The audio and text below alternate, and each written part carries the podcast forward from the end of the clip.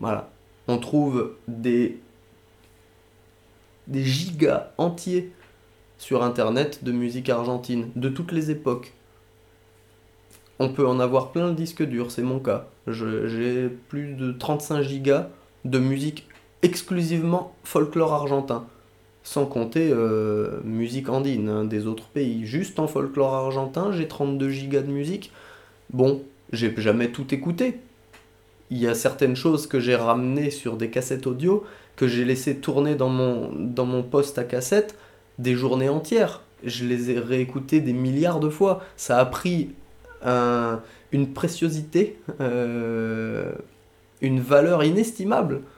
Alors que j'ai exactement la même chose en, en MP3 sur mon ordinateur. Mais ça n'a aucun sens. Je ne les écouterai pas.